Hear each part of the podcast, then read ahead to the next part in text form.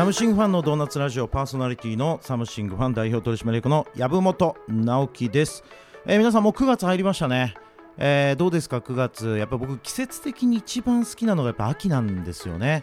いやもちろん夏も、まあ、海行ったりとか山行ったりとかなんかねこう盛り上がりますし僕もあの毎年恒例、えっと、琵琶湖にある、えー滋賀県のねマリーナあのヨットハーバーみたいなところに毎年行くんですけども、まあ、そこが結構会員制のマリーナでであのプールとかもあってバーベキューもできてこうボートに乗ったりとかでなんかちょっとラグジュアリー感がある場所に、えっと、僕は会員じゃないんですけど会員の人に連れてってもらうっていうね。のでまあ毎年連れてってもらってるんですがなんかそういうこう夏ならではのこう盛り上がりの後になんか秋改めて自分の人生振り返るね。なんかそんな機会になるんじゃないかなということで、まあ、非常に好きな季節なんですよね。まあ、皆さんあの9月、10月、えーどんなあご予定があるんでしょうか、まあ、ぜひあの皆さんのカレンダーにおそらく入ってない、えー日程として、えーとチェックいただきたいのが9月21日ですね。籔本直樹生誕祭ということでおめでとうございます。ありがとうございます。はーい。なんかもう、あの、紹介してないゲストまで声がね、ちょっと呆れた声が出ましたけども、実はあの、この番組をやってます、あの、ディレクターのあの西川もですね、えっと、実は同じ誕生日ということで、まあ、本当に今ね、聞いてる人はもう何の話やと、全く何の有意義な情報もないじゃないかってことなんですけども、あの、乙女座なんですよね。はい。で、でみたいな。まああのそんなわけでちょっと皆さんも誕生日あのなんか特別な過ごし方もしあれば教えていただきたいなと思いますので、えサムシガンのドーナツラジオまでもうぜひコメントをね、えお願いします。今日もですね、えっと、サムシングファンの多彩なあゲストを、えー今日1名あのお越しいただいて、えいろんなお話を聞いていきますので最後までぜひ聞いてください。サムシングファンのドーナツラジオ改めて山本直樹です。こちらの番組はですね奈良県を中心に、えー放送されてます FM ハイホーと Spotify で全国から聞いていただくことができます。今日のゲストはですねサムシングファンの東京で、えードーナツという、まあ、サムシングファンが掲げるこの動画 DX を実現するための動画配信分析ツール、えーこちらのですね、えー今コンサルタント、えー営業をやっていただいてます高橋さんにお越しいただいてますお願いしますよろしくお願いします。はい高橋さんちょっとまあ早速なんですけども、えー簡単なちょっと自己紹介だけいただけますでしょうか？はい、皆さんこんにちは。高橋みなみと言います。えっと私ですね、生まれが山梨でして、高校まで山梨にいて、高校卒業と同時に専門学校に進学するために東京上京してきました。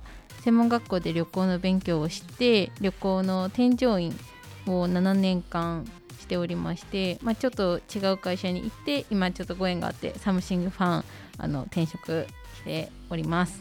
はい、ありがとうございます。まあやっぱりねなんかこうあれ？元某アイドルグループの人が来てくれたのかなみたいな感じかもしれませんけども 同姓同名ということで漢字は違いますかね、漢字は違いあまーなんかあだ名で呼ばれてしまったりとかするんですか？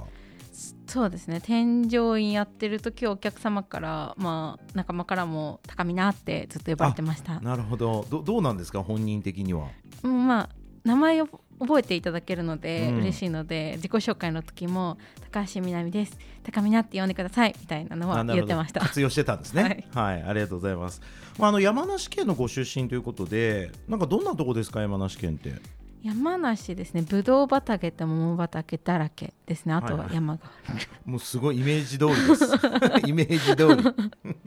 でもあれなんですよね。住んでる人って意外とこの自分の生まれ故郷のことをなんかよく分かってなかったりとかなんかどう伝えたらこう魅力が伝わるのかっていうことをなんかご存知なかったりってありますよね多分ね。そうですね。こう、うん。ぶどう畑桃畑、まあ、果物が多い生活が当たり前だったので、うん。安易にこう、まあ、安く買える果物とかにありがたみを感じてまあ、そういうなかったことですよねはい、そういうことですよね。だからやっぱね僕もあのお結構大人になってからその県外の友達とか遊びに来たりするじゃないですか。で、まあ、僕は大阪出身なので、まあ、大阪で遊びに連れて行くってなった時に意外とどこにも行ったことがないっていうことに気づいたんですよ。なんか通天閣も登ったことないし大阪城もなんか登ったことないしであの友達を連れて行って初めて自分も登るみたいな。あ結構いいなみたいな。そんな感じのところあると思うんですけどなんか山梨県で有名な観光地っていうとどんなところが？そうですね。ここからの季節で小仙峡っていうあの小仙峡、はい、渓谷があるところで、はいはい。かなり紅葉が綺麗なところにはなってくるので、まあ、人気なスポットかなと思います。でもね。行ったことなかったですねね。私も。ねまあ、旅行の添乗にされてたわけですから、まあ、日本もねあ海外も行かれてたんですか？海外も行ってました。あじゃあ結構いろんな場所行くけど実は山梨県の観光ガイドができないみたいなできないですね。ですよね、うん。まあ、僕なんかやっぱ関西出身で、まあ、この番組もこの「ハイホーっていうね奈良県であの放送されてたりするんですけど関西の人からすると実は山梨県ってかなり縁遠い場所なんですよ。うん。多分東京の人はあのちょっと遊びに行くっていう候補に必ず山梨県や山中湖とか、あはい、ね、山梨県ですよね、はい。あと富士急ハイランドとか。はい。なんか多分入入りますよね候補に。でも関西からだと車で5時間半とか6時間ぐらいかかるのと、はい。電車を使っても同じぐらいかかるんですよ。はい。だからあんまり旅行先候補に入らないっていうことがあって、なんか僕も30超えてからですね山梨県に初めて行ったの、はい、でも確かにその果物はい。美味しいし、あと富士急ハイランドのなんでしょうねあの本当にちゃんとせえごめんなさい。本当にちゃんと設計できて大丈夫なの？みたいな。あの絶叫マシンの数々はもうだいぶインパクトありました、怖いですね、はい、怖いです。今どうなんですか？なんかあんまり山梨県帰る機会も減ってみたいな。コロナ禍でだいぶ減りましたね、まあ、うん逆に私は両親が結構東京に来てくれるようになったのでまあ、さらにこう遠くなったかなっていう感じはあります。うん、山梨県で過ごしてた時はなんかどんな生活というかなんか熱中したこととかなんかあります？えー、と中学生高校生ずっとハンドボールをしていたのであ部活で。部活動でー。それをひたすらやっていたっていう青春。青春。へえ、まあ、ハンドボールって当然男女で分かれてですよね。はい。ってことは女子ハンドブレーボールえ？ハンドボール部？はい。なんて言うんですか？なんかね女子バスケットだとジョバスとかジョバレとか言うじゃないですか。女子ハンドボール部はなんて呼ばれるんですか？ハンド部って呼ばれそてます。のまんまやろ。結構強かったんですか？中学は全国大会行けるぐらい強かえー、ったです、すごい。へえどう どこで披露するか難しいですよね。難しいです。ねえ。あそう。あ今はもう全然やっておらず？やってないですね。見る方が楽しいので。見え見るっていうのはプロプロ？プロはいプロリーグとか、まあ、YouTube で今結構流れていたりもするので。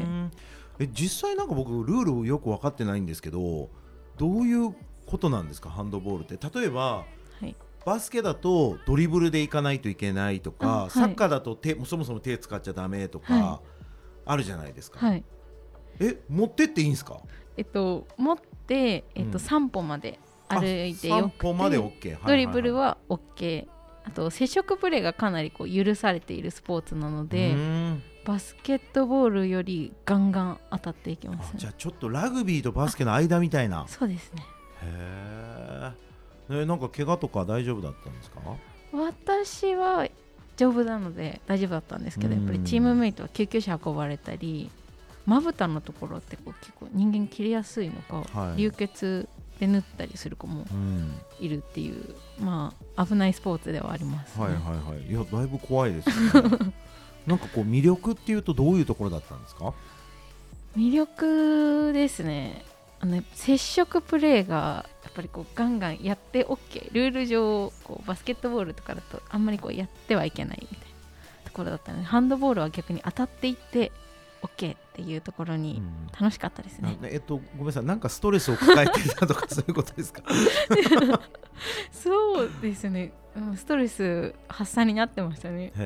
勉強とかのいいあいいですね。はい、で高校まではその山梨県に地元にいて、はい。ええっと専門学校にご進学されて、はい。それはもう東京ですか？東京で。あーえなんかご両親心配したんじゃないですか？やっぱ東京に行くってなると。そんな感じでもない？山梨の人からするえっと両親かなり変わっていたので、はいはい。もう出ていくならどうぞ。もう東京とかも行っていいよあもうどうぞどうぞみたいな。どうぞ。お疲れ様でしたみたいな、はいそんな感じ。まあなんか自分たちがちょっと手離れることはもう全然子離れができてる親だったってことですね、はい、わあそれ大丈夫かな？えご兄弟はいるんですか？はい、弟がいるああのでそうか弟か。あじゃあ弟なんかもうなおさらって感じ？弟はもうそうですね。高校卒業して沖縄に行って一人暮らししたり海外行ったりとかふらふら。だいぶご両親の薫陶が効いてる感じですね。はい。えーうちちょっと娘3人なんでなんか3人とも出ていかれるとちょっとやっぱ寂しい気もしますしかといって全員残られるのもだいぶうざいですよね。なるほどね。はい。ちょっと後半はあの東京に出てきた高橋さんがどうなっていくのかっていうねお話を聞いていきたいと思います、はい。サムシングファンのドーナツラジオ本日のゲストはサムシングファン東京でドーナツというね動画配信 SARS の、えーこちらの販売、えーセールスをしていただいている高橋さんに来ていただいてます。後半もよろしくお願いします。高橋さんあのどどうですか？なんかこうやってラジオに出て喋るっていうのはなんかご経験とかあるんですか？全くなくなので緊張してます。緊張してますか、はい。え喋るのはでも結構好きですよね？おしゃべり好きですね。うん。なんか普段どんなことを喋られるんですか？どんなこと？結構自宅で旦まあ結婚してるんですけれども、主人と今のニュースの話とか結構仕事の話とかはしますね。結構なんかお互い真面目というかなんかね家でそういうなんかニュースの話とかなんか仕事の話とか嫌だみたいな人もいるじゃないですか、はい。あそれなんかお互いそこは性格が合うみたいな。合いますね。まあお互いに両親が自営っていうこともあってかなりこう経済系のニュースとかをうん。お互いにこうチェックしてとか話はするのへであじゃあなんかやっぱりこうご家庭が自営だとなんかすごいその商売とかビジネスとか感度やっぱり高くなるんですね。なりますね。幼い頃からこう経済のニュースを親が見てじゃあこうしたらこのあとちょっと売り上げ落ちるかなとかそういう話していたりとかへえ。んか具体的ですね。はい、うん。えどういうご商売をされてたんですか？と私の両親は居酒屋を経営しているうん。いてって感じですかね。山梨で。山梨で。へええ行ったことは行ったことはあるというか食べに行ったこともあるんですか？そうですね。もう帰って、まあ、自宅にもう両親いつもいないので、うん。お店に帰るっていう形でー。ご飯食べてうわめっちゃいいじゃないですか。何が名物なんですか？焼き鳥ですかね。おお、はいえおお店の名前とか言っても大丈夫？あ大丈夫です。おおななんていうお店なんですか？えっと居酒屋鳥市です。そのままな感じですね。えー、じゃあちょっとあの山梨にえ山梨のどこどこでしたっけ？で私はあの円山。円山？塩の山とか言って円山って読むんですが。塩の山と書いて円山、はい。えー、すごい。なんかかすげえかっこいい名前だなと思ったけどなんか何か裏切られた感じですね感じで。はい、はいはいはい円山っていうところであまあ居酒屋をやってはいるんですけど、円山ってどういう場所なんですか？その山梨でいうと。なんかね甲府とか山梨市っていうのもありますよね多分。はい。そうですね。山梨市の隣にあたるところなんですけど結構最近だとあの勝沼ぶどう郷ってこうワインで有名なところが流行ってはいるんですけど、そこのちょうど間になるところで。まあなんかベッドタウンというかちょっと前まではあのまだいぶ昔なんですけど JR が、えっと、最後東京から出てきた終着が円山だったのでこうベッドタウンになってたらしいんですけど、はいはい。今はその土地の大月までとかなので、うん。どうしてもこう大月になってしまうんですけど、まあ、昔はベッドタウンだったって言われるところですね。円山。塩作ってたとかそういうことですかね？これ塩山円山山っていう山があるんですけど、うん。昔は塩が取れたらしいです塩が取れる山初めて聞初めて聞いたな。本当かどうかょちょっとよくわからないんですけど、え。山梨県ってだから海がないんですよね、ないです。うん、だからやっぱ塩とかって言ったら多分昔はかなりの貴重品だったっていう、はい。なんかアワビがなんか有名ですよね。苦い貝屋の苦いうんうんうんが有名ですね、え食べたことあるんですか？ないです。ないの？はい。へえそうなんだ。えちょっと食べてみたいですよね食べてみたいは見たいですね。ねた高いんですよね高いですね。えどれぐらいするんだろう？金額まではでもよく CM でうん。なんかお土産にとか引き出物に貝屋の苦いみたいな。へえ。えちょっと食べたい。あすみませんトリーチも行きます。あはいぜひ。トリーチででは扱ってないですもんね。扱ってないです。扱ってないですもんね、まあ、ぜひちょっとあの山梨に行く機会があれば両方楽しんでいただきたいなと思いますけどねでえっとまあ高校卒業されてあの東京に出てきたと。でまあいわゆるこの旅行のことが学べる、はい。観光のことが学べるまああの専門学校に入られたってことですよね、はい。でその旅行の道に行こうと思ったのはどういうきっかけだったんですか？両親がかなり旅行に連れ出し、まあ、お出かけとうんか旅行とか好きだったので、いろんなところに連れてってもらっていて、やっぱりかなり観光とかそういったものに興味が高かったっていうことと、えっと、進学したその専門学校が日本で唯一のマリンクルーズ専攻っていうのを設けている学校で、はいはい。まあちょうどプリンセスクルーズとかあのアスカ2とかが流行っていた時期でかなり豪華客船にこう興味もあったので飛び込んでみようと思って決めましたね。専門学校ではどんな出会いとか出来事は？そうですね。専門学校の時は初めて東京に出てきて視野が広がったというかうん。好きなもののために例えばイギリス行っちゃうとか、まあ、チェコに留学しようとか、まあかなりこう自分の意思を曲げずに進んでいる子が多くてでしかもそれが世界を見ているっていうところが衝撃で英語を話せる子も当然多かったのであ私の世界って小さかったんだって思っていろんな世界見てみたいなって強く思いましたね。へえじゃあもう多彩な友達がまずいるってことですよね、はい。具体的にどんな授業とかどんなことを学ぶんですか？旅行関係に関しては、まあ、旅行であの法律でかなり厳しいのでその法律関係学んだりですとか、まあ、添乗員の資格取るためのお勉強とか、まあ、さっきこうマナー的なところも学びましたね。ビジネスマナーとかうん。厳しく教わりました、結構資格もたくさんお持ちですもんね。そうですね。へえなんかどれが難しかったとかどれ取れた時嬉しかったとかあります？えっと、旅行は全然関係ないんですけど、秘書検定準1級取れた時が一番嬉しかったですね。えー秘書検定ってねなんかよく聞くけど準1級ってやっぱりかなり難しいんですか？難しかったですね。面接があったんですけれども、はい。その面接が激ムズでうん。なんかその覚えたことを言うだけではダメでその時の臨機応変さが問われるみたいななるほど。試験がしんどかったです。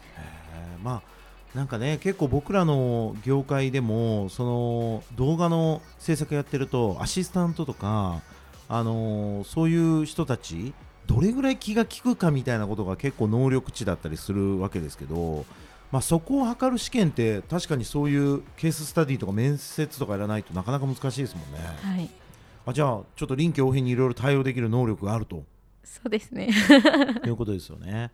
秘書検定あるとやっぱりまあすねなんかどこかそういった秘書に入るとか何かそういう経営企画的な業務をやるとかなんかそこでもすごい役立ちそうですもんね。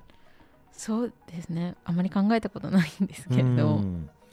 でえっと専門学校は2年間？はい2年間です。うん。なんかあっという間じゃないですか。あっという間でしたね。うん。ん。なんかその就職するのが近づいてきた時ってどんな感じだったんですか？就職活動自体がまず迷子になってしまって、うん。本当にやりたいことが分からなくなった不安は大きかったんですけど、まあ、最終的に決めたその添乗員の派遣だったんですけど仕事にこうワクワクしていたというかそういった感じはありますね。その添乗員のお仕事、まあ、最初ね大変だったと思いますけどなんかすごい印象に残ってるもしエピソードとかあればそうですね。一番印象に残っているのは昨年の東京2020オリンピック・パラリンピックのバス輸送部の方でお仕事をさせていただいてもうかなり自分の中で目標にしている仕事ではあったのでそこでこう大事な役を任せていただいて最後までできたっていうのはまあ感慨深いなと思います、うん。まあ、なかなか歴史的なイベントですもんね、はい、お客さんはどういう人たちが来るんですか？えっと、私が担当していたのが選手の輸送になってくるので選手のあのバス輸送がきちんと運行通りに行われているかとか、まあ、変更があれば手配をしてみたいな仕事をしていたので、うん、本当常に結構海外の選手ってこう時間に来なかったりとか、はいはいはい、やっぱりやらない行かないとか結構多かったのでそこでこう変更を手配してとか、まあいろいろやってました。なるほど。なんかね、あのー、東京オリンピックって話題になったあのバスなんか乗れなくてあバス間違えてなんか他のとこ行っちゃったみたいなね、はい。はい、話題になったお話なんかもありましたけどももう大きな混乱もなくしかもコロナ対策もやりながら、はい、確かにあれだけのイベントの輸送を対応していくっても相当大変ですよね。そうですね、緊張しました。うんありがとうございます。まあ、ちょっと次回も高橋さん引き続き出ていただけるということで、はい、えーとまあ、実際今のお仕事とか、まあ、そのあたりもいろいろ深掘りして聞いていきたいと思います、はい、また次回もよろしくお願いします。お願いします。サムシンファンのドーナツラジオ、えー、本日も30分にわたってお届けしてまいりました。今日のゲストは、まあ、ドーナツという動画の配信ツールの、えー、セールスを担当いただいてます高橋さんですね。えーとまあ、山梨県ご出身ということで、まあね、ご両親が、えー、居酒屋を経営されているという中で、まあ、あのいろんなとこ連れてってもらってこう旅行に関心持って、まあ、その道に進もうと東京に出てきたというところまでいろいろとお話を伺ってきました。まあ、確かにあのご両親が自営の方っていうのはなんか早くからこうビジネス感度が高まるのかもしれないですよね。なんか僕も親がお寿司屋さんだったのでなんか子供の頃は何も考えずに商売人になるんだって思ってましたけども、まあ、中学高校の自分にはなんかちょっといろいろあってですね。なんかこう自分がどういう方向に進むのかなんか分かんなくなった時期もありましたがなんかずっともし親が商売やってたらなんか多分普通に商売になってたんでしょうね。こんな風になんか会社をやることもなかったかもしれない。動画っていう世界に飛び込むこともなかったかもしれないと思うとなんか親の影響って意外とでかいなと。でなんか自分も子供が3人いますからなんかこうどういうこう影響を与えていけるのかみたいなこともちょっと考えさせられたお話でしたね。まあ、うちも旅行好きなんで、なんか2週間に1回とか、1ヶ月に1回ぐらいは必ずどっか行くんですけど、まあ、ただ、なんか1回1回はなんか遠くまで行くんじゃなくて、まあ、本当車で行ける距離とか、なんか近場とか、よく行く場所みたいなのがあって、まあ、そこに行くっていうのが多いんですけどね。なんかどんな影響を受けていくのかっていうのが、なんかちょっと楽しみだなみたいに感じたお話でございました。えー、株式会社サムシングファンは動画 DX を掲げまして、まあ、企業のコミュニケーションを動画を使ってどう生産性を向上するか、えー、そしてどうコミュニケーション質を上げるかというサービスを開発提供している会社です。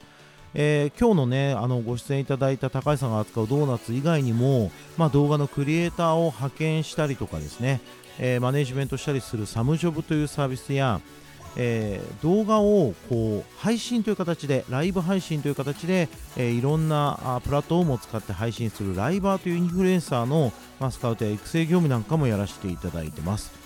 えー、ちょっとサムシングファンの仕事興味あるなという方はぜひ、え、インターネットでサムシングファンと検索いただいて、え、番組やってもしくはサムシングファンにメッセージをいただけたら、え大変嬉しいです。えまた、え次回もですね高橋さん引き続きお話聞いていきますので、え次回の放送も楽しみにしてください。サムファン岩本でした。